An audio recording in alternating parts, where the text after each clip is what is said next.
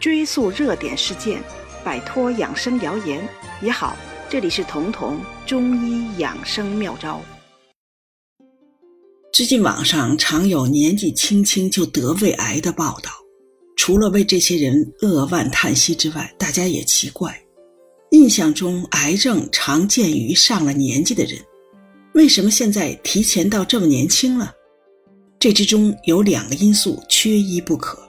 首先是先天遗传，其二就是后天所致。缺少其中任何一个，都不至于那么年轻就被癌症击中。癌症是慢性病，是生活方式病的一种，所以是需要时间的积累的。年轻甚至一些孩子得癌症，不能把板子全打在生活方式上，因为就算生活方式错误。也没有积累到致癌的程度，因为他们太年轻，积累的时间太短，所以年纪越小的人患癌，一定和先天遗传有关。如果是家族中就有胃癌的罹患者，那这些人更要在饮食、生活方式上注意，因为他们有先天的软肋。胃这个器官很特殊，不仅天天要用，而且很多时候是被我们粗暴对待的。所谓粗暴，就是刺激性的食物。大家都知道，胃幽门螺杆菌是一级致癌因素。在中国这种不习惯分餐的饮食中，感染在所难免。但是，感染之后是不是致癌却不一定，这要看胃黏膜的状况。如果和粗暴使用碰在了一起，即便是年轻人，即便没有先天因素，危险也会增加。因为胃黏膜比皮肤要脆弱，你想想，把花椒啊、辣椒啊这种刺激性的食物放在一起，你使劲的用手去搓揉，你手上的皮肤都会刺痛，都会温热，有烧灼感。那么这种麻辣刺激的食物吃到胃之后，胃黏膜蠕动消化的时候，胃黏膜经历的就是类似的损伤，而胃黏膜可比皮肤要。细嫩娇弱的多，之所以胃幽门螺杆菌感染的人越来越多，而且很多人就是因此致癌的，就是因为他们在饮食过程中过分追求重口味、追求刺激性的，所以胃黏膜的损伤机会太多了，这就为更加麻烦的胃病打下了基础。胃黏膜一旦受伤，一定会自我修复，而不同部位的细胞修复的时间是不同的。胃黏膜细胞的修复大约是两到三天，所以你今天吃了辛辣刺激的，又喝了酒，那胃黏膜肯定受损了。如果你在接下来的三四天、两三天中吃的清淡，吃的是容易消化的食物，那就给损伤的黏膜有了很好的修复机会。但如果你一直不忌口，每天都在吃辛辣、重口味刺激的，那每天就都在制造新的损伤。这时候修复赶不上损伤的速度，就给幽门螺杆菌很好的立足之地。感染之后，细胞修复会增加的更多，而正常细胞的癌变就是在修复过程中出错的结果。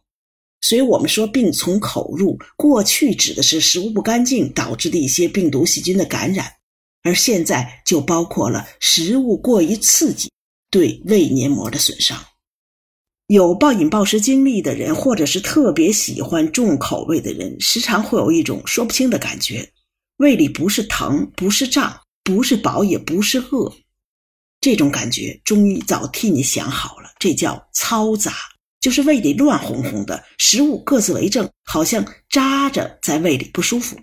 而这时候多是伴有反酸的。要知道，胃酸是真正的强酸。它的 pH 值只有二到三，只比我们熟悉的盐酸稍微弱一点。盐酸的 pH 值是一，依仗胃酸这个强酸，人类躲过了很多细菌病毒的感染。所以，就算食物上有些细菌病毒，那它们进到胃里就被胃酸烧死了。所以，胃酸是人体进化出的一道重要防线。可是，能烧死病毒细菌的胃酸。自然也可以损伤自己，特别是当它泛到食道上的时候，因为食道黏膜比胃黏膜还要脆弱，如果你频繁的反酸，就会导致食道黏膜的炎症。那身体频繁修复炎症，同样会出错，同样会产生癌变。而现在研究已经发现，频繁的反酸是食道癌的诱因之一，这也是医学越来越重视胃食道反流的原因所在。一旦有这种反酸，去看西医往往会开一些抑制胃酸的药，但大多是只要停药，嘈杂反酸又重新出现了。因为只要胃酸异常分泌的诱因还在，胃就会不断的会继续的反酸，而相比来说，中医对嘈杂反酸的治疗就更针对于根本。中医对反酸嘈杂的治疗始建于元代朱丹溪的丹溪心法。朱丹溪说：“嘈杂食欲有热，意思是说嘈杂是因为饮食机制有淤热导致的。”所以，针对这个问题的中成药是左金丸。这个药很简单，就两个，一个是黄连，用它来清胃热；另外一个是吴萸，是温性的。第一方面，它可以佐治黄连的寒，同时吴茱萸还可以减少肝郁对脾土的克法。所以，虽然只有这两个药，但却是辛开苦降、寒热并用，也就从根本上减少了。胃酸的过度分泌，除了吃药，要想安抚修复胃黏膜，预防致命的胃病，在饮食上要少吃重口味的，少吃刺激的，至少在吃这些食物的时候要有所间隔，让你的胃黏膜有个修复的机会，而这可能是在生活上预防胃炎、预防胃癌的最好办法了。如果你觉得这期节目对你有所帮助，可以点击节目右下方的订阅按钮，这样就不会错过节目更新了。每周二、周四，我会在这里准时开讲。